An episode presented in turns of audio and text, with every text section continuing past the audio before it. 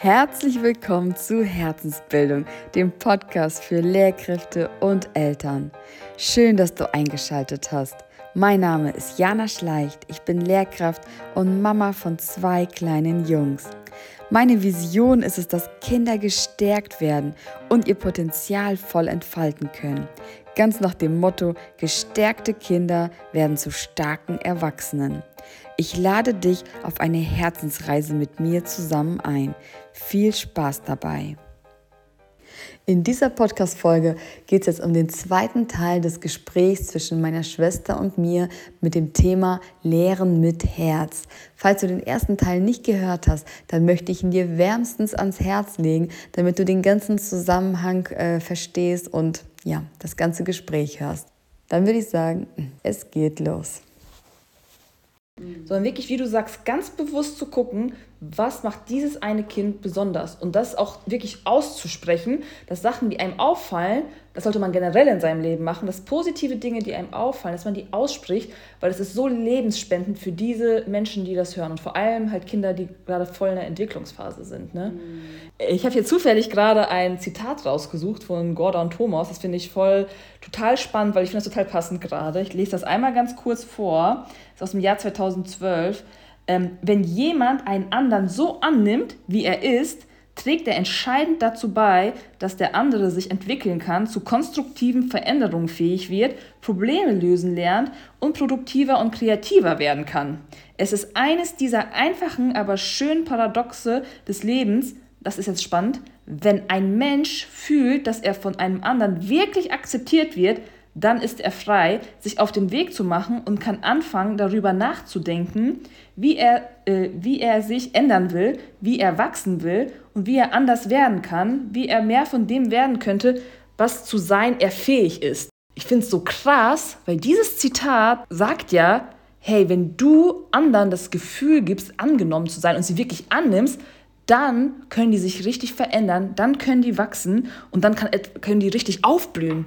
Also diese Verantwortung auch, dass die einem bewusst wird, ich mache nicht nur Unterricht, ich schaffe äh, ich, oder ich äh, sehe Samen, dass Blüten einfach wachsen können. Ne? Ich finde das so spannend, weil der Typ heißt ja auch, also der heißt ja Gordon Thomas ja. und der Gordon Neufeld sagt ja im Prinzip genau dasselbe. Mhm. Voll witzig, dass die auch so einen ähnlichen Namen haben und so ähnliche Gedanken haben ich finde das auch sehr spannend, weil das ist ja auch eigentlich genau das, was jeder sich, egal ob jetzt als Schüler oder als Erwachsener, jeder sehnt sich doch danach, gesehen zu werden und dass man wirklich genauso angenommen ist. Mhm. Nicht, dass, ähm, sag ich mal, die Menschen mich sehen und mich verändern wollen, sondern dass die Menschen mich sehen mit allem, was ich so bin und dass sie dann sagen, boah, ich schätze dich, so wie du bist. Ich wertschätze das und dass man einfach wirklich akzeptiert wird und geliebt wird und dann kann sozusagen im Prinzip auch, sag mir, das, das Gehirn zur Ruhe kommen, weil es verbunden auf einmal ist und dann wirklich wachsen und reifen kann. Mhm. Das ist gar nicht mal so zu unterschätzen, also wie, wie was für ein ich meine, das ist ja zum Beispiel diese, so ein Punkt, den du vor, äh, gesagt hast, dieser Mehraufwand in der Schule. Du hast ja nicht besonders viel Mehraufwand, wenn du einfach ein Kind akzeptierst. Das ist ja nicht, dass du jetzt mehr Überstunden deswegen machst. Und das äh, fand ich noch, wie du das gut formuliert hast, also dem Kind das Gefühl geben, aber nicht nur das Gefühl geben, sondern wirklich das Kind wirklich annehmen. So, ne? Weil du kannst für dich selber beschließen, du nimmst das Kind so an, aber kommunizierst das nicht wirklich und das Kind weiß halt gar nicht, dass es von dir angenommen ist. Mhm. Deswegen fand ich das wichtig, diesen Satz, das Gefühl geben von angenommen wahrgenommen sein, weil da steckt das sozusagen drin, dass du das irgendwie kommunizierst. Das Kind muss Bescheid wissen, ob durch, dein, durch, durch deine Worte, durch dein Handeln, äh, wie auch immer, dass das wirklich von dir angenommen ist. Mhm. Ich finde es so, so spannend, mein Herz schlägt die ganze Zeit richtig schnell, weil das einfach voll mein Herzensthema ist, weil ich es einfach erlebt habe, auch dieses Zitat deswegen. Es hat, es hat für mich so viel Kraft, weil ich es einfach erlebt habe, was dieses Gefühl von Annahme im Leben von Kindern verändern kann. Ich habe da auch so ein konkretes Beispiel, ohne da jetzt zu sehr ins Detail zu gehen, wo ich äh, zu einem äh, Schüler wo ich gesehen habe, was er großartiges, also wirklich menschlich großartiges geleistet hat und ich zu diesem Kind gesagt habe, wow, mein Herz platzt vor Stolz, ich kann nicht in Worte fassen, äh, wie stolz ich auf dich bin Und dieses Kind zu mir sagte, es hat noch nie in meinem Leben irgendjemand zu mir gesagt. Und dieses Kind war von dem Tag ein anderer Mensch. Es war so beeindruckend, diese Entwicklung zu sehen, dass dieses Kind sich einfach gesehen fühlte und sich plötzlich anders verhielt und nicht nur jetzt einen Tag oder eine Woche, langfristig. Und diese Sache, die ich bei ihm so positiv äh, bemerkt habe, das wurde zu einer Normalität. Das war sein neues Wesen. Und das fand ich so beeindruckend, weil in, in jedem von uns schlummert ja, ähm, also schlummern ja diese Potenziale, die man erwecken kann. Aber wenn dir keiner sagt, dass das deine Gabe ist oder dass das dein Talent ist, weiß man es nicht. Man, man denkt vielleicht sogar, es ist deine Schwäche, weil keiner hat dich noch nie darauf angesprochen. Und dann ist da jemand, er sieht es. Da ist jemand, der sieht, dass du das kannst. Da sieht jemand, dass du das toll gemacht hast. Und du sprichst das an und nicht nur als Pauschalität, sondern wirklich aus ehrlichem, aufrichtigem Interesse. Es tut ja, ist ja nicht so viel Arbeit, einfach zu sagen, hey, ich habe es gesehen. Toll, was du geschafft hast. Ich bin, ich bin stolz auf dich. Und es auch wirklich so zu meinen, und dann zu sehen, was das im Leben dieses Kindes bewirkt. Und äh, dieses Kind ist mittlerweile schon ziemlich groß und ich schaue auf diese Entwicklung und denke, wow, wow, was das ausgelöst hat. Ich will jetzt nicht behaupten, dass ich jetzt dafür verantwortlich bin, dass es so ein tolles Kind ist. Das war auch schon vorher ein ganz toller Mensch. Aber ich fand einfach toll zu sehen, wie diese Worte äh, sein Leben beeinflusst haben und wie er mich auch noch im Nachhinein wirklich Monate später darauf angesprochen hatte und mir kommuniziert hatte, wie wichtig diese Worte für ihn waren zu hören. Und deswegen kann ich echt nur alle ermutigen, wenn ihr positive Sachen seht, sprecht sie an. Die haben so eine Kraft. Worte haben einfach so eine Macht.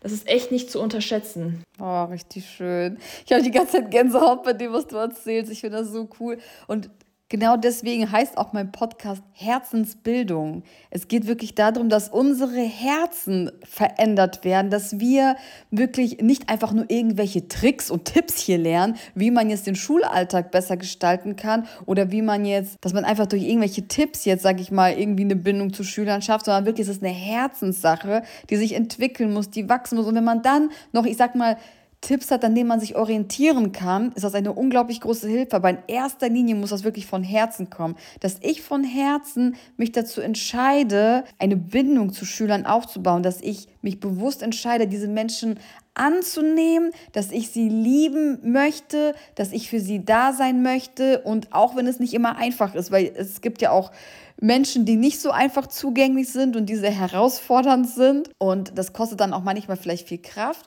aber es lohnt sich, diese Reise wirklich zu gehen, mit seinem Herzen, ja, einfach so einen Unterschied im Leben junger Menschen zu machen. Und das ist auch genau wieder dieses Beispiel äh, von Marina, was ich aufgreifen möchte. Das hat, hat mir total, mich total inspiriert, weil ich finde, das beschreibt einfach so gut unsere Funktion wenn man selber einfach vorne da steht und diese Wärme und Liebe ausstrahlt. Das ist unsere Aufgabe und ich glaube, das ist äh, herzensverändernd. Gleichzeitig finde ich, muss man auch wirklich berücksichtigen, alle Lehrer haben ja auch ihre persönliche biografische Anerkennungsgeschichte und ihre Bedürfnisse. Und es gibt vielleicht Lehrkräfte, die selber total unsicher mit sich sind, die vielleicht selber Komplexe haben, die vielleicht selber diesen Zuspruch sogar brauchen äh, oder sehr wahrscheinlich. Also wir brauchen ja alle Zuspruch, aber dass man da sich nicht mit anderen vergleicht und sagt so, ich, uh, für mich ist das voll schwer, positive Worte auszusprechen, das ist voll die Hürde. Es ist ein Prozess und jeder ist an einem anderen äh, Punkt noch in seiner Geschichte. Und ähm, ich glaube, es ist einfach wichtig, sich da nicht so in Druck zu machen und sich mit Lehrkräften zu vergleichen, die das so toll machen, sondern dass man selber für sich entscheidet, hey, ich möchte auf die Herzen der Kinder achten, ich mache aber Baby Steps. Ich mache das in meinem Tempo. Ich habe selber hier so ein großen, äh, großes Paket aufzuarbeiten und das, das gehe ich an und dadurch, dass dein Herz sich ja verändert und du Vergebung vielleicht erfährst und äh, Wunden heilen und so, wirst du automatisch auch mehr Liebe geben können. Also ich glaube, unabdingbar ist einfach, sich mit sich selbst zu beschäftigen mhm. und sein Herz auch heilen zu lassen, weil jeder von uns hat äh, Wunden in seinem Herzen, manche größere, manche kleinere. Mhm. Genau, und sag ich mal, anstatt sag ich mal, sich selbst jetzt mit anderen zu vergleichen, ist es eher vielleicht hilfreich, sich selbst mit sich selbst zu vergleichen. Weißt du, wie ich das meine? Dass du quasi dein Ich von heute vielleicht mit deinem Ich von gestern und vorletzter Woche vergleichst vielleicht und äh, beobachtest, wie habe ich mich persönlich entwickelt, wie bin ich gewachsen und dass du dann vielleicht eine Woche später, einen Monat später dann wieder so das reflektierst und äh, siehst, okay, wie bin ich jetzt wieder gewachsen? Was, ähm, was brauche ich? Was fehlt mir noch? Und wo durfte ich, sag ich mal, in meinen Stärken auch wachsen? Also im Prinzip immer dieses dieses, ich sag mal, Vergleich mit sich selber. Das hat eigentlich so die größte Wirkung, weil wenn ich mich anfange mit anderen zu vergleichen, scheint, äh, sag ich mal, das Ziel unerreichbar zu sein. Mhm. Vor allem, wenn, sag ich mal, vielleicht der andere sag ich mal, das, was er so leistet oder wie auch immer, oder das, wenn sein Herz so groß ist, dass man sagt, boah, das schaffe ich niemals, so, ne? Und dass man dann immer diesen Blick darauf hat und das ist nicht wirklich herzensverändernd, so, ne? Dann hat man eigentlich den falschen Fokus. Und wenn man aber wirklich bei sich selbst bleibt und wirklich auf seine eigene Veränderung fokussiert ist, sag ich mal, das verändert dann auch das Herz. Also ähm, ja, und, und auch, dass man ähm, sich selbst mal reflektiert, also sein seine eigenen Gefühle. Also die eigenen Gefühle haben ja auch Platz, sollten Platz haben. Wenn du merkst, dass ein bestimmtes Kind dich zum Beispiel triggert, dass du mal reflektierst, warum? Also eigentlich ist das ja ein unreifes Kind, was vor dir sitzt. Wieso bringt dich das so außer Ruhe? Wieso hast du deine Emotionen nicht unter Kontrolle? Und ähm, ich muss sagen, ich habe das erlebt auch selber, dass ich zum Beispiel bestimmte Gefühle hatte bei äh, Verhalten von Schülern, die aber eigentlich am meisten über mich selbst aussagen. Also wieso reagiere ich selber in diesem Moment so oder fühle mich so, weil ich etwas in meinem Innern habe, was, äh, was mich triggert. Also etwas triggert mich und das, da gilt es herauszufinden, warum. Und wenn du das gefunden hast, wenn du das nächste Mal dieselbe Situation erlebst, fühlst du das anders. Das habe ich selbst erlebt. Und das finde ich dann so stark, dass man ähm, quasi nicht immer die Fehler bei den Schülern äh, sucht, sondern auch seinen eigenen Emotionen Raum gibt und sie, äh, klar, man soll nicht eskalieren im Klassenraum, also auf gar keinen Fall, das möchte ich jetzt hier nicht äh, verbreiten, sondern dass man ähm, diese Gefühle, die man fühlt, auf sich selber wirken lässt und sie im Nachgang einfach reflektiert. Dass man nicht das Problem nur beim Schüler sucht und nicht nur überlegt, was hat das Kind jetzt falsch gemacht, sondern dass man wirklich dann den Fokus auch auf sich zulässt und überlegt, hat das vielleicht auch was mit mir zu tun? Weil manche Dinge sind ja vielleicht gar nicht so schlimm, die Schüler machen, aber man empfindet das teilweise schlimm. Und manchmal, was ich auch schon beobachtet habe, ist, sag ich mal, ein, ein Kind, was vielleicht weniger Schwierigkeiten bereitet, äh, wenn es das Gleiche tut wie was ein, ein Kind, was ständig irgendwie negativ auffällt, man äh, kann die gleiche Sache ganz unterschiedlich wahrnehmen. Kann man sich auch fragen, warum? Also, warum empfinde ich das jetzt so? Und ja, und auch total, und ich glaube, es ist auch wichtig, einfach für die Bindung und für die Beziehung, dass man Fehler eingesteht und auch einfach mal sagt, ey, habe ich echt falsch reagiert. Und das habe ich halt auch erlebt, dass ich, äh, also deswegen, ich bin auf gar keinen Fall perfekt. Ich habe richtig viele Fehler gemacht. Deswegen ist einfach ein Wachstumsprozess. Ich bin da immer noch voll drin. Ich habe einfach erlebt, dass ich richtig falsch reagiert habe, im selben Moment es gemerkt habe, aber dann hat man auch so diesen Stolz, ne? Und dann diesen Stolz zu brechen und zu diesem Schüler hinzugehen und zu sagen, es tut mir vom ganzen Herzen leid, ich habe hier falsch gehandelt, ich bin im Unrecht. Und das macht was. Ich habe gemerkt, dass äh, als ich mich entschuldigt habe bei äh, diesem Kind für mein falsches Verhalten, dass unsere Bindung noch viel tiefer wurde. Hätte ich dieses Verhalten einfach unter den Tisch gekehrt und am nächsten Tag einfach so getan, als ob nichts da wäre, nichts passiert wäre, wäre vielleicht ein Bruch äh, entstanden. Aber dadurch, dass man seinen Fehler öffentlich und auch äh, laut bekennt vor diesem Kind und um Vergebung bittet, das äh, vertieft auch nochmal die Beziehung. Deswegen keine Angst vor äh, Fehlern machen. Wir sind alle voller Fehler, aber dann den, äh, ja, dann einfach stark genug zu sein und sich zu entschuldigen und das auch zu benennen, was man falsch gemacht hat. Den Mut dazu aufbringen. Ne? Das ist, ich finde, das ist eine unglaubliche Stärke, auch zu seinen Fehlern zu stehen und sich entschuldigen zu können. Vor allem so als Erwachsener. Und es hat, glaube ich, noch nicht mal unbedingt was mit Stolz immer zu tun. Manchmal hat es auch sogar was mit Angst zu tun, dass man vielleicht denkt, oh, wenn ich jetzt zugebe, dass das falsch war, macht der Schüler vielleicht immer wieder irgendwas oder dass man vielleicht so die Autorität vor der Klasse verliert oder dass, ja, dass der, die anderen dann sich vielleicht mehr erlauben oder man, dass, die, dass die Schüler das Gefühl haben, man ist nicht kompetent genug. So, ne? Das sind ja diese Ängste, die man dann irgendwie in sich trägt und die dann vielleicht einen davon abhalten, sich zu entschuldigen und zu, sag ich mal, zu seinen Fehlern zu stehen. Und gleichzeitig ist es eine unglaubliche Chance, da wirklich eine, ja, eine riesige Blüte herauswachsen zu lassen, indem man diese Schritte geht. So, ne? Ja, vor allem einfach, dass das so die Beziehung stärkt. Mhm. Weil ähm, wenn man, also wir sind ja immer so als Lehrer irgendwie, ähm, ja, wenn man das so hierarchisch betrachtet, wir stehen ja so über den Schülern. Ne? Und manche Lehrer nutzen das vielleicht auch aus, dass die Schüler auch so dieses, dass die Schülern dieses Gefühl geben. Ich finde es einfach unglaublich wichtig, als Erwachsener und auch vor allem als Lehrer, seine Position nicht auszunutzen, und ähm, Schülern nicht das Gefühl zu geben, dass man mehr wert ist, nur weil man einen Status hat oder weil man einen Abschluss geschafft hat oder so. Äh, und weil dieses Kind jetzt quasi in deinem Klassenraum sitzt, dass du über, also dass du quasi so Macht über dieses Kind hast. Ich finde es deswegen so wichtig, wenn man jetzt einfach sich im normalen Leben außerhalb von Schule begegnet und man sich verletzt, dann entschuldigt man sich auch. Dann geht man dahin und sagt so, hey, es tut mir leid, ich habe falsch gehandelt. Äh, und das ist, glaube ich, auch, ich bin fest davon überzeugt, das ist wichtig im Schulalltag, dass auch Lehrer die Fehler machen. Ist klar, die sind 24, äh, nicht 24, 7, aber die sind richtig viele Stunden in der Woche äh, mit Schülern zusammen. Man kann nicht immer gut handeln, man hat halt auch ähm, sein gewisses, ähm, genau, seine Toleranzgrenzen und irgendwann macht man Fehler und dass man dann dazu äh, steht und sagt so, hey, es tut mir leid. Finde ich auch total wichtig, das stimmt.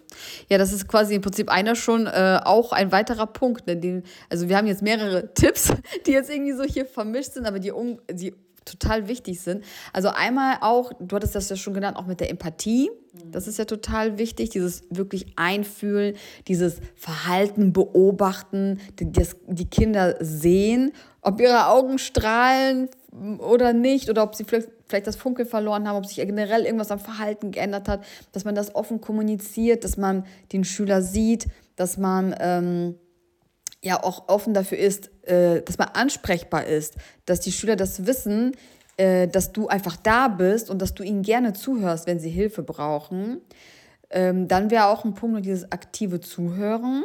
Das ist, also einmal war vorher noch dieses Wertschätzen, genau dieses gesehen werden, wertschätzen, wertschätzen und dann natürlich auch dieses aktive Zuhören, dass man, dass der Schüler wirklich sieht, ähm, dass du echt zuhörst und verstehst, was er sagt. Ne? Weil das ist ja, Zuhören klingt immer so einfach, aber ähm, es ist schon auch herausfordernd, wirklich genau das zu verstehen, was das Kind dir eigentlich sagen will. Dass man diese Botschaft wirklich versteht und dass, das, dass man das wirklich kommuniziert und dass dem Schüler klar wird, okay, meine Lehrkraft hat wirklich verstanden, wovon ich rede. Und ich werde gesehen und ich werde gehört und da ist jemand, der sich für mich interessiert und für meine Probleme interessiert oder auch für meine Interessen sich interessiert. Müssen ja nicht immer nur Probleme sein, ne? allein auch schon allgemein auch schöne Dinge. Da freuen sich die Schüler total, wenn man das auch irgendwie wertschätzt und sieht, welche Stärken sie einfach haben. Genau, dann hattest du das ja auch schon angesprochen, dass ähm, ja auch Lehrer und Schüler persönliche Geschichten haben in verschiedenen Kontexten. Was ich auch wichtig finde, ist, das hatte ich in meiner letzten Folge gesagt, dass man als Lehrkraft auch selber offen sein darf, von sich selber auch Geschichten erzählen darf, vielleicht auch mit ganz viel Humor verbinden, was man so auch, auch an witzigen Dingen, die man erlebt hat, vielleicht sogar auch, wenn man im Unterricht Dinge lernt, dass man das auch mit irgendwie mit Persönlichkeit auch verbindet, weil das bleibt ja auch viel länger hängen oder auch keine Ahnung, sowas, was Witziges, wenn man selber irgendwie vielleicht ähm, ja mit irgendwelchen Dingen mal Schwierigkeiten hatte, als man das gelernt hat. Und wenn man dann vielleicht gute Tipps hat, auf welche Art und Weise es dann einem geholfen hat, dass man das dann doch verstanden hat. Oder auch ganz andere Geschichte aus dem, Geschichten aus dem Leben, was man einfach so erlebt hat, wenn das irgendwie, irgendwie zum Unterricht passt oder auch generell, wenn es irgendwie dazu dient, eine gute Bindung aufzubauen und einfach sinnvoll ist, das, was man erzählt. Mhm. Und dann sag ich mal, gibt man da ja auch irgendwie so eine Plattform, dass auch der andere sich öffnen kann. Wenn der merkt, hey, wenn du dich öffnest und authentisch bist, dann kann ich das auch. So halt. Ne? Und dadurch entsteht ja auch Offenheit und Verbindung. Mhm. Das waren auch äh, allerdings auch bei mir so die Lehrkräfte aus meiner Schulzeit, wo ich selber Schülerin war, die ich am stärksten in Erinnerung habe, die, sage ich mal, erstens witzig waren, also die irgendwie Humor hatten und aber auch vor allem die Lehrkräfte, die wirklich auch sich geöffnet haben und nicht einfach nur Wissensvermittlung betrieben haben, sondern auch wirklich ihre eigene Persönlichkeit da hineinfließen haben lassen und auch ihre Erfahrungen geteilt haben, Erlebnisse geteilt haben oder auch allgemein irgendwas aus dem Schulalltag, das, was sie beschäftigt gerade. Dass sie vielleicht auch sagen, so ja, aktuell äh, beschäftigt mich dieses und dieses Thema in der Schule, das macht mir echt zu schaffen, ich kann nachts nicht schlafen deswegen oder so. Ähm, zum Beispiel, dass man vielleicht auch, ja, manchmal, wenn das angemessen ist und wenn das äh, passt und wenn die Schüler das, sag ich mal, wissen dürfen, dass man auch zeigt, ich bin auch ein Mensch, ich habe auch Gefühle und es gibt auch Dinge, die ja, sind schwierig für mich. Die machen mir, bereiten mir schlaflose Nächte, weil es mir auch wichtig ist, weil diese Themen mir wichtig sind und weil diese Menschen mir wichtig sind oder weil genau dieses Kind mir wichtig ist oder wie auch immer. Dass, dass das einfach auch so kommuniziert wird. So, ne? Das mhm. stellt ja auch ganz viel Verbindung irgendwie her und ähm, ja auch Relevanz und Bedeutsamkeit. Ich habe damit auch äh, als Schülerin selber schlechte Erfahrungen gemacht, dass ich das Gefühl hatte, Lehrer ähm, teilen grenzenlos äh, Geschichten, die uns nichts angehen, die sogar unangenehm vielleicht als Schüler sind, wenn man das nicht wissen möchte. Mhm. Ähm, deswegen finde ich im privates Teilen ja, aber jetzt nicht als der Erzähler im Unterricht. Ja, ne? genau. genau. Nicht, dass man sich vorne hinstellt und sagt so, ach, ich erzähle euch mal aus meinem Leben so, ne? Und die Stunde ist rum. Und Schüler lieben diese Stunden bestimmt, mhm. weil man keinen Unterricht macht. aber ich glaube, das ist nicht so ähm, ja, genau. Also wichtig ist ja trotzdem bei all dem noch, sein, äh, seinen Schulstoff zu schaffen und Schüler vorzubereiten. Wenn du eine super Beziehung zu den Kids hast äh, und die am Ende nichts gelernt haben, dann ist auch blöd. Ja, das stimmt. Ja, also damit meinte ich jetzt zum Beispiel auch nicht, dass man wirklich einfach grenzenlos irgendwelche Stories erzählt oder nur sich selber präsentiert oder so oder nur von sich irgendwas erzählt, sondern wenn, also wirklich einfach, wenn im Unterricht Momente irgendwie angemessen sind und gerade irgendwie passen und nicht grenzüberschreitend sind, und da sollte natürlich auch alles nicht den Rahmen sprengen, auch, auch den zeitlichen Rahmen sollte das nicht sprengen. Das muss man natürlich ein Gefühl auch für haben. Was ist jetzt in Ordnung, was ist angemessen, was bringt die Schüler jetzt auch weiter? So, ne? Weil manche Geschichten, die vielleicht jetzt wirklich auch zum Unterricht gerade passen und dann einfach, einfach deutlich machen auch, ja, wie bedeutsam vielleicht das gerade ist, was die Schüler gerade lernen. Weil der Lehrer da gerade vielleicht, also das muss ja nicht unbedingt auch eine persönliche Geschichte sein, das kann ja auch generell, also wir lernen ja am ehesten auch durch Geschichten und wir können uns auch am ehesten Dinge merken, die mit Geschichten verbunden sind. Und wenn jetzt der, die Lehrkraft dann eine passende Geschichte hat, wie zum Beispiel, ich sage jetzt mal beispielhaft, äh, irgendeiner hat total versagt in irgendwelchen Dingen oder konnte irgendwas nicht und ist dann irgendwie doch aber, sag ich mal, hat einen bedeutsamen Beruf dann am Ende gemacht. Zum Beispiel. Manchmal fühlt man sich vielleicht auch irgendwie äh, als wie so ein Versager und denkt irgendwie, ich verstehe es einfach nicht. So, ne? Und wenn man dann weiß, okay, diese Menschen haben auch irgendwie, konnten nicht alles und haben doch am Ende irgendwas Großartiges geleistet. Und ich finde, was sogar noch was heftiger ist, als jetzt zum Beispiel jetzt nur Heldentaten zu hören, äh, finde ich sogar noch viel produktiver. Deswegen habe ich das auch mit den persönlichen Geschichten gesagt, zum Beispiel, dass wenn ich äh, zum Beispiel als Lehrkraft auch zum Beispiel irgendwas erlebt habe, wo ich vielleicht versagt habe und dann mich aber dran gesetzt habe und doch irgendwie mein Ziel erreicht habe, dann bin ich auch viel nahbar, weil die Schüler dann auch sehen, Wahnsinn, mein, meine Lehrkraft, die mich jetzt unterrichtet, hatte auch vielleicht nicht immer, hat es nicht immer einfach gehabt, hatte auch verschiedene Hürden und Schwierigkeiten und ist doch an ihr Ziel gekommen und arbeitet jetzt vielleicht in dem Bereich, wo der, ja, wo sie den Herzschlag halt hat. Und das heißt, ich kann es auch schaffen. Ich kann, kann auch etwas erreichen. So, ne? Weil wenn man jetzt nur so heftige Heldengeschichten hört von Menschen, die die Weltgeschichte verändert haben, scheint das Ziel auch manchmal viel zu weit weg zu sein und das ist jetzt nicht unbedingt motivierend. Das kann motivierend sein, aber nicht unbedingt so, ne? Ja, auf jeden Fall. Oder dass man auch ähm, einfach ehrlich kommuniziert, wenn es einem nicht gut geht. Ne? Dass man in die Klasse kommt und äh, Vielleicht würden Schüler dich als grimmig wahrnehmen oder als passiv. Aber wenn du sagst, hey Leute, heute geht es mir wirklich nicht gut, dann wissen die, warum du dich so verhältst. Mhm. Also ich glaube, solche Dinge, ne, dass ja, man das ist wichtig, das stimmt. ehrliche Kommunikation, dass Schüler sich nicht fragen, wieso ist äh, Herr Y heute so seltsam. Äh, der hat kein Interesse an uns. So, nee, vielleicht ist äh, was ganz Schlimmes passiert oder er ist krank äh, oder fühlt sich nicht gut oder so. Ne? Mhm. Das, das ist echt super wichtig. Das stimmt. Vor allem, sage ich mal, wenn du vielleicht auch aus irgendwelchen Gründen vielleicht auch, ich sag mal, private Probleme vielleicht hattest oder wirklich deswegen wenig geschlafen hast ähm, und dadurch auch vielleicht viel sensibler auf manche Dinge reagierst und dadurch auch wieder falsche Entscheidungen triffst oder sag ich mal jetzt zu jemandem irgendwas sagst, wie du das, also mit, vielleicht mit einer Tonlage, die du sonst eigentlich nicht gewählt hättest, weil einfach äh, deine Reserven aufgebraucht sind.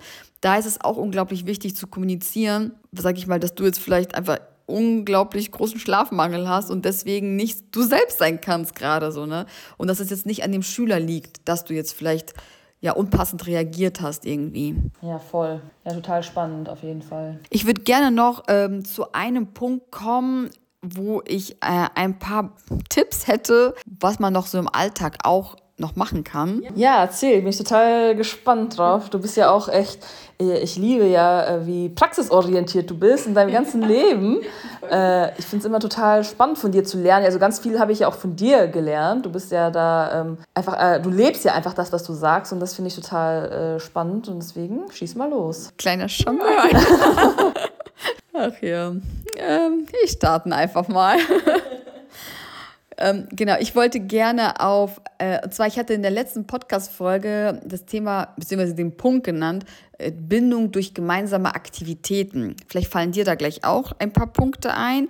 Aber was mir da zum Beispiel einfällt, ich hatte in der Podcast-Folge gesagt, man kann zum Beispiel verschiedene Spiele ausspielen, die zum Unterricht passen und bindungsfördernd sind. Sag ich mal, einmal so die Gruppe verbinden, aber auch, wo man als Lehrkraft mit integriert wird. Da wollte ich dann auch irgendwann mal so ein paar Bindungsspiele auflisten und erklären, dass man die man dann auch im Unterricht einsetzen kann.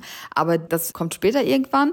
Einige Punkte, die vielleicht hilfreich sein könnten, aber die, sage ich mal, schon viele Lehrkräfte auch irgendwie automatisch machen, wo man vielleicht einem das gar nicht bewusst ist, dass das bindungsfördernd ist, aber einige Dinge auch, auf die man vielleicht mehr den Fokus legen könnte. Also einmal natürlich zum Beispiel so gemeinsame Projekte. Manche Dinge sind ja schon in die Schule integriert. Ich weiß nicht, wie das bei euch ist. Wir haben zum Beispiel sogar so eine Projektwoche immer jedes Jahr. Das ist schon fest ins Schulprogramm integriert. Aber man kann natürlich auch zusätzlich vielleicht im Unterricht auch Projekte oder so Projektarbeit zum Beispiel starten, wo man ja auch dann irgendwie miteinander verbunden ist, so ein ganz anderes Arbeiten hat, nicht einfach nur so das Alltägliche, so ne, wie, wie man sonst vielleicht unterrichtet. Oder auch so Projekte wie zum Beispiel den Klassenraum gestalten, ähm, Kunstprojekte, eine Schulaufführung zusammen machen, gemeinnützige Aktivitäten. Da habe ich zum Beispiel auch in einem Projekt mal mitgearbeitet, wo wir dann ähm, zum Beispiel ins Krankenhaus gegangen sind und dann dann den Krankenschwestern zum Beispiel ja so kleine Briefe gemacht haben wo, und was Süßes dazu gelegt haben, wo wir einfach, also wo die Schüler beziehungsweise geschrieben haben, wie wertschätzen sie die Arbeit dieser Kollegen finden. Weil das kommt auch oft zu kurz, sodass, sag ich mal, Menschen dann in diesen Berufen vielleicht dann auch eher kritisiert werden, was alles nicht gut läuft. Aber die Wertschätzung, wenn man etwas gut findet, sagt man dann halt oft zu wenig da hatten dann die Schüler dann auch die Idee, quasi ins Krankenhaus zu gehen und den Krankenschwestern da diese Botschaften rüberzubringen. Und ich glaube, das ist der Punkt. Du sagst, die Schüler hatten die Idee. Und das ist ja wieder ein Punkt, wo man äh, die Schüler sieht. Man nimmt diesen Vorschlag der Schüler ernst, sagt so, hey, tolle Idee, wir machen das. Mhm. Und das ist, glaube ich, im Zusammenhang von Projektarbeit ein wirklich wichtiger Punkt, äh, Schülern das Gefühl zu geben, dass, die, äh, dass ihre Meinung wertvoll ist oder ihr Wunsch, ne? Ja, stimmt. Mhm. Und dass sie auch so selbstwirksam sind, ne? Also dass quasi, dass wenn sie eine Idee haben, man das wirklich umsetzt auch oder äh, versucht es umzusetzen oder dran bleibt irgendwie. Genau, wenn das so realistische Optionen sind, ne? Richtig, genau. genau. Dann zum Beispiel auch Klassenrituale und Traditionen, die man in so eine Klasse einführt. Das macht man dann ja als Klassenlehrer dann. Um, das kann auch die Klassengemeinschaft stärken, wenn man da vielleicht irgendwelche bestimmten Rituale irgendwie hat. Ich ja, du hast doch so ein cooles Beispiel äh, von äh, den Zeugen Zeugnissen oder willst, willst du das erzählen? Äh, genau, aber das ist jetzt ein Ritual, das ist ja dann eher so mal am Ende des Jahres, aber das ist ja auch irgendwie ein Ritual. Genau, da, ähm, da habe ich, ich, hab, ich hatte dann diese Klasse leider nur zwei Jahre, die ich, ähm, wo ich dieses Ritual ausprobiert habe. Und zwar haben dann, also habe ich dann am Ende, als die Zeugnisse verteilt wurden, ich fand das dann ein bisschen einfach so zu trocken, irgendwie einfach nur die Zeugnisse so stumpf zu verteilen, weil ich fand, das war irgendwie so ein besonderer Anlass. Die Schüler haben das ganze Jahr oder das ganze halbe Jahr dafür gearbeitet, um diese Noten dann irgendwie zu bekommen und diese Zeugnisse dann in der Hand zu halten. Und das sollte irgendwie was Festliches werden. Ja, diese Arbeit, die sie einfach hineingesteckt haben, dass es gewürdigt wird. Und da hatte ich dann die Idee, den äh, Song The Eye of the Tiger anzumachen und dann die Schüler so dabei nach vorne äh, kommen zu lassen und ihre Zeugnisse quasi anzunehmen. Ich fand das irgendwie halt irgendwie erstmal total witzig und die Schüler fanden das auch irgendwie total cool. Das war halt eine fünfte Klasse und die fanden das witzig, humorvoll und waren auch so total motiviert und sind dann so richtig stolz nach vorne gekommen, haben ihre Zeugnisse abgeholt. Ja, und dann das Jahr darauf habe ich das dann halt wieder gemacht. Da waren die jetzt schon ein bisschen älter,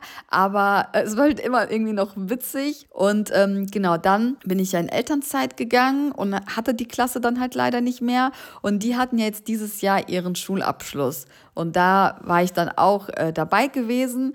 Und das war für mich so ähm, witzig und interessant zu sehen, als dann quasi meine zehnte Klasse Dann bei dem, also nachdem quasi die anderen Klassen schon auch ihre Zeugnisse bekommen haben, sie waren dann so die letzten, die dann ihr Zeugnis bekommen haben. Und dann das Lied The Eye of the Tiger gespielt worden ist. Und die sind nach vorne gegangen und haben ihre Zeugnisse abgeholt. Das war für mich irgendwie, ich weiß nicht, ich kann es nicht beschreiben, aber so ein spannender und interessanter Moment. Ja, da ist auch ein Tränchen geflossen.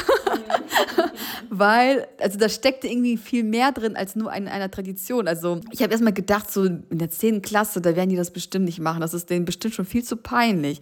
Aber irgendwie hat scheinbar diese dieses Lied doch irgendwas zu hinterlassen oder diese Tradition einfach, die eingeführt worden ist, hat irgendwie so eine Bedeutung bekommen, die dann einfach weiter fortgeführt wurde. Das zeigt auch einfach, dass ein Teil ihrer Klassenidentität gew geworden ist. Das ist einfach schön, wie so ähm, man so mit so Kleinigkeiten auch die Gemeinschaft in der Klasse auch einfach äh, fördert. Ne? Das ist ein Teil von dieser Klasse. Und keine andere Klasse hat das, nur diese. Das finde ich echt total schön. Ja, total cool. War auf jeden Fall ein richtig witziger Moment. Dann ein weiterer Punkt ist zum Beispiel, ich weiß nicht, wie du das in deiner Klasse gemacht hast. Ich habe zum Beispiel, ich fand immer Geburtstage auch sehr wichtig. Und ich habe dann zum Beispiel bei mir in meiner Klasse eine warme Dusche eingeführt. Kennst du das? Mhm. Aber kannst du gerne trotzdem erklären? Ähm, genau, also für die, die das vielleicht nicht kennen, das Kind, das dann seinen Geburtstag hat, darf dann von anderen Kindern aus der Klasse mit warmen Glückwünschen sozusagen, ich sag mal, überschüttet werden, in Anführungsstrichen. Also jeder, der möchte, darf sagen, was er an dem Kind besonders toll findet, was er wertschätzt oder auch einfach nur gratulieren und ihm irgendwas fürs nächste, äh, fürs neue Lebensjahr wünschen. Und das ist, äh, ich finde das immer voll schön, weil das wirklich so diese warmen, schönen Worte sind, so motivierend und einfach diese Augen der Kinder zu sehen, die dann einfach so strahlen, weil so viele Kinder aus der Klasse was Positives zu sagen haben, wo du vielleicht, sag ich mal, von manchen Kindern persönlich noch nie was gehört hast, dass die äh, sowas Gutes über dich sagen. Und dann an deinem Geburtstag wirst du einfach überschüttet und die Kinder sagen das ja freiwillig. Also jeder, der möchte, darf einfach was sagen. Und ich bin jedes Mal beeindruckt, wie viele Kinder was sagen wollen. Manchmal sogar fast die ganze Klasse. Da muss man dann auch selber schon mal sagen, okay, wir begrenzen das auf so und so viele Kinder, weil sonst äh, die ganze Stunde voll davon ist.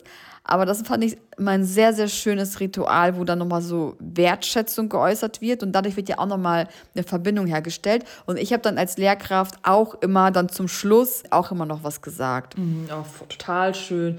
Richtig, richtig äh, tolle Idee, weil das ja auch gerade wieder ähm, ja, so lebensspendende Worte sind. Für, für den einen ist es nicht schwer zu sagen, was man an der Person vielleicht gut findet, was man schon immer eigentlich so als normal wahrgenommen hat. Die Person ist halt immer gut gelaunt so. Aber wenn man das Person, der Person mal sagt und das vielleicht auch noch jemand ist, den das Geburtstagskind voll schätzt, also wo die Person vielleicht, also wo das Geburtstagskind auf die Person hochschaut und dann diese Person sagt, wow, du bist lustig, ey, wie, wie cool ist das, ne? Also ich glaube, das ist sehr identitätsstiftend auch. Mm, das stimmt, ja. Genau, dann ein Punkt ist auch noch so eine Klassenversammlung oder ein Klassenrat. Ähm, das haben also manche Schulen haben das auch schon ins quasi System integriert, dass die, sag ich mal, da sogar eine feste Stunde dafür haben in der Woche.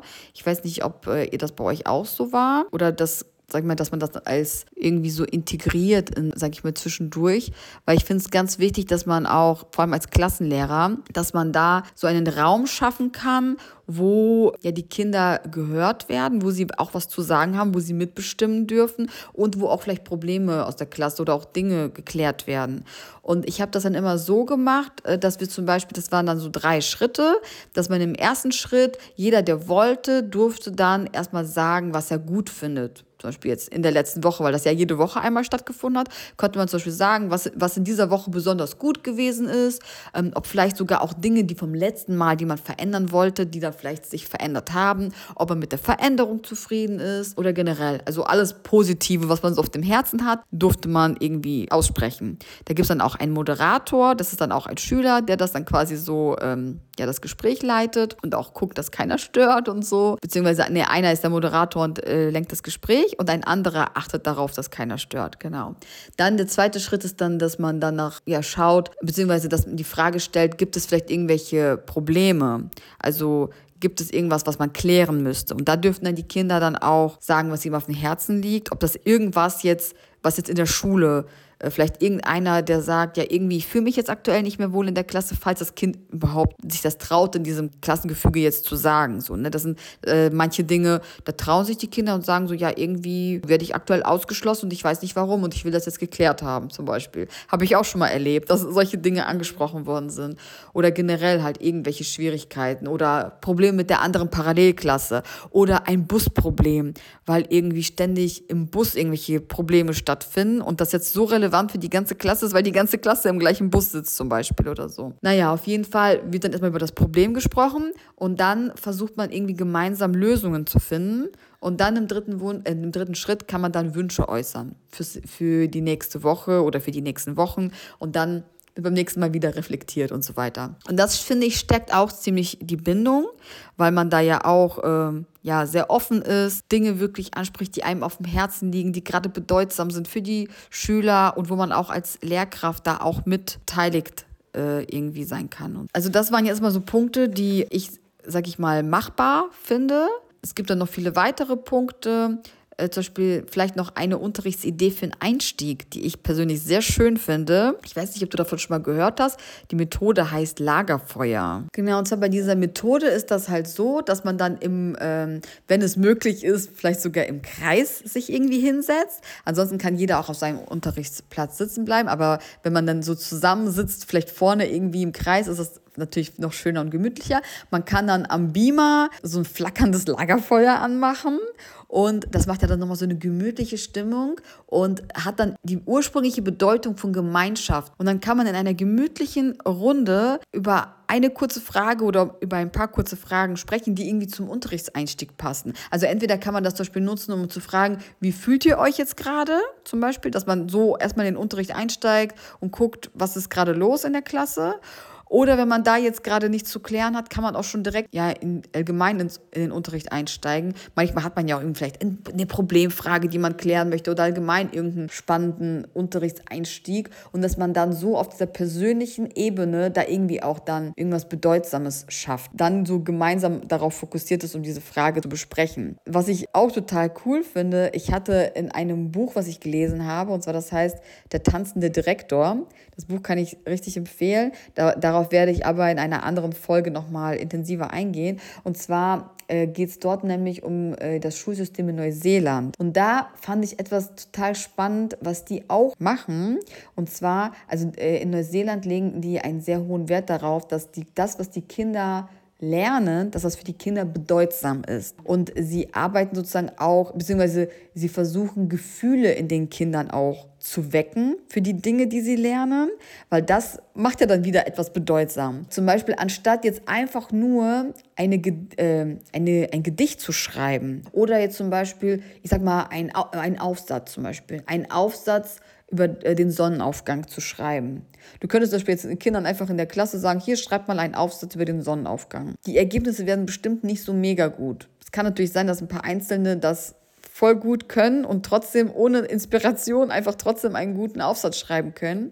In Neuseeland wird das äh, so gemacht, dass zum Beispiel die Lehrkraft dann erstmal mit den Schülern ganz früh morgens, das ist aber dann schon alles extra geplant, so dass die Eltern dann die Schüler dann direkt an den Strand bringen, wo die sich treffen. Die sitzen dann gemütlich am Strand und beobachten gemeinsam den Sonnenaufgang. Die erleben den sozusagen und erleben dabei auch schon Gefühle, die dabei geweckt werden. Dieses Staunen, diese Begeisterung, sie sehen die Farben und da entsteht etwas in ihnen. Und nachdem sie diesen Sonnenaufgang gemeinsam bestaunt haben, fahren sie quasi gemeinsam oder gehen zusammen dann in die Schule und dann sammeln sie erstmal Adjektive. Was hat dieser Sonnenaufgang in euch ausgelöst? Welche Gefühle hattet ihr dabei? Und dann sammeln die an der Tafel dann erstmal alle Gefühle und Emotionen, die sie bei diesem Sonnenaufgang hatten. Anschließend schreibt dann jeder einen Aufsatz darüber. Und das finde ich dann irgendwie total schön, weil das, die Kinder schreiben et, äh, über etwas, was sie selber erlebt haben, was bedeutsam für sie ist und wo sie auch auf einmal Worte dafür haben, wo gemeinsam Adjektive gesammelt worden sind und sie sich daran orientieren können. Und das, was sie schreiben, ist wirklich etwas, was sie, ja, was von Herzen irgendwie kommt. Das finde ich ja total spannend und schön. Also, das ist so eine Art Schulsystem, in dem ich gerne äh, unterrichten würde. öfter mal an den Strand fahren, Sonnenaufgänge beobachten. Vor allem so oft stellen Schüler äh, mir die Frage, warum lernen wir das? Und dann muss man sich irgendwas aus den Fingern saugen, warum das wichtig für, ihre, äh, für ihr Leben ist. Und man findet auch immer was. Aber wie cool ist es, wenn man das sofort so praktisch verbindet? Also das spart ja genau diese Frage, wozu lernen wir das? Hat mich auf jeden Fall auch sehr beeindruckt. Und ich glaube, solche Momente, die halt ich denke, manches ist auch bei uns möglich, das umzusetzen. Vielleicht nicht in der Form. Wir haben vielleicht nicht auch unbedingt jetzt einen Strand auch in der Nähe. Denkst du?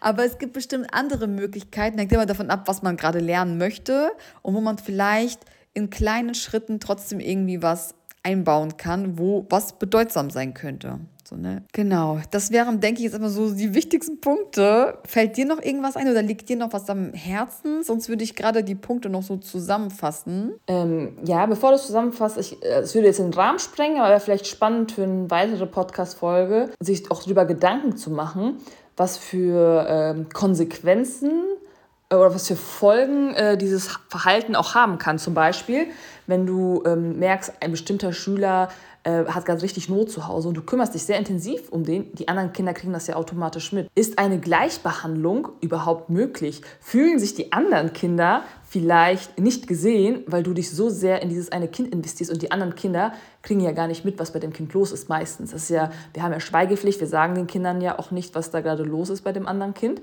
Also da ist irgendwie eine Herausforderung. Also äh, wie schaffe ich es, einem Kind oder bestimmten Kindern mehr Aufmerksamkeit zu geben und trotzdem allen Kindern das Gefühl von Gleichbehandlung zu geben, beziehungsweise jedem Kind das Gefühl zu geben, äh, gesehen zu werden, obwohl es ganz offensichtlich ist, dass du in das eine Kind gerade mehr investierst oder mehr Zeit investierst. Das ist zum Beispiel, finde ich, so eine Herausforderung. Gleichzeitig stelle ich mir das auch schwierig vor, habe ich auch selbst schon erlebt, wenn du quasi für die Schüler da bist und auch ein offenes Ohr hast, dass sich ganz viele Schüler öffnen wollen. Und plötzlich äh, stehen nach der Stunde plötzlich mal ganz viele Kinder da und wollen mit dir reden, aber vielleicht auch über Belangloses, gar nicht so akut vielleicht ist. Also wie schafft man es, dass du den Schülern sagst, so, hey, ich bin nicht deine Freundin, also ich bin jetzt nicht hier da, um, um jede Stunde, die ganzen Pausen mit dir Smalltalk zu machen, ich muss mal auch kopieren und so weiter. Also das man da auch Grenzen setzen muss, also dass man nicht verwechselt wird mit einer Freundin auf jeden Fall, weil das auch wiederum, äh, wenn Schüler zum Beispiel mit dir sprechen wollen und äh, du sagst so, oh du, ich habe gerade keine Zeit, ich muss ganz dringend kopieren, vielleicht, dass das auch eine Art von Ablehnung sein kann. Oder wenn ein Kind jetzt jede Stunde, nach jeder Stunde kommt, weil es vielleicht keine Freunde hat und dann äh, erwachsenenorientiert plötzlich ist und nach jeder Stunde sich an, an dich klammert und dir hinterhergeht und immer mit dir reden möchte und du Grenzen setzt. Also, dass man also wie schafft man das, liebevoll, ohne das Kind abzulehnen, äh, Grenzen zu setzen. Also, man, also man, wir sind sehr schülerorientiert in diesem Podcast gerade gewesen und gucken so, hey, was ist gut für die Schüler, aber was ist auch gut für mich? Und wo setze ich die Grenzen, ohne verletzend zu sein? Und ich muss diese Grenzen setzen. Ne? Und das ist, ähm, also ich persönlich, für mich persönlich müsste diese Grenzen setzen, weil ich erfahren habe, selber am eigenen Leib, wie anstrengend das auch ist, wenn plötzlich äh, die ganze Welt sich dir öffnen möchte. Ne? Genau, also das finde ich auch, äh, fand ich auch sehr herausfordernd. Boah, das sind unglaublich wichtige Fragen, die du hier stellst. Und das ist dann so wieder die Herausforderung ne, zwischen, also wenn man einerseits bindungs- und bedürfnisorientiert in der Schule sein möchte und die Kinder da richtig begleiten möchte und wenn es da vielleicht sogar richtig gut läuft, ähm, dass es dann auch dich nicht überfordert überfordert so, ne? und nicht über deine eigenen Grenzen hinausgeht. Das ist echt eine Kunst und unglaublich gute Fragen, auf die wir auf jeden, also über die wir auf jeden Fall in einigen Folgen noch sprechen müssen. Falls du bis hierhin alle Tipps vergessen hast, die irgendwie in dieser Folge genannt worden sind, möchte ich hier einfach noch mal ganz kurz die wesentlichsten Punkte zusammenfassen. Es ist wichtig, dass die Schüler sich angenommen fühlen. Sprich Segensworte aus denn Worte haben eine unglaublich große Macht. Sei wertschätzend und respektvoll und trau dich, dich auch zu entschuldigen, wenn du Fehler gemacht hast. Hör deinen Schülern zu und schenk ihnen Empathie. Ansonsten kann man die Klassengemeinschaft durch viele verschiedene andere Aspekte noch fördern und die Bindung zueinander fördern, durch gemeinsame Aktivitäten, durch einen Klassenrat, durch verschiedene gemeinsame Projekte. Falls dir die Tipps geholfen haben oder du auch noch weitere Fragen hast, dann lass es mich gerne wissen und komm mit mir ins Gespräch. Ich würde mich darüber freuen und wünsche dir bis zur nächsten Folge alles Gute. Tschüssi.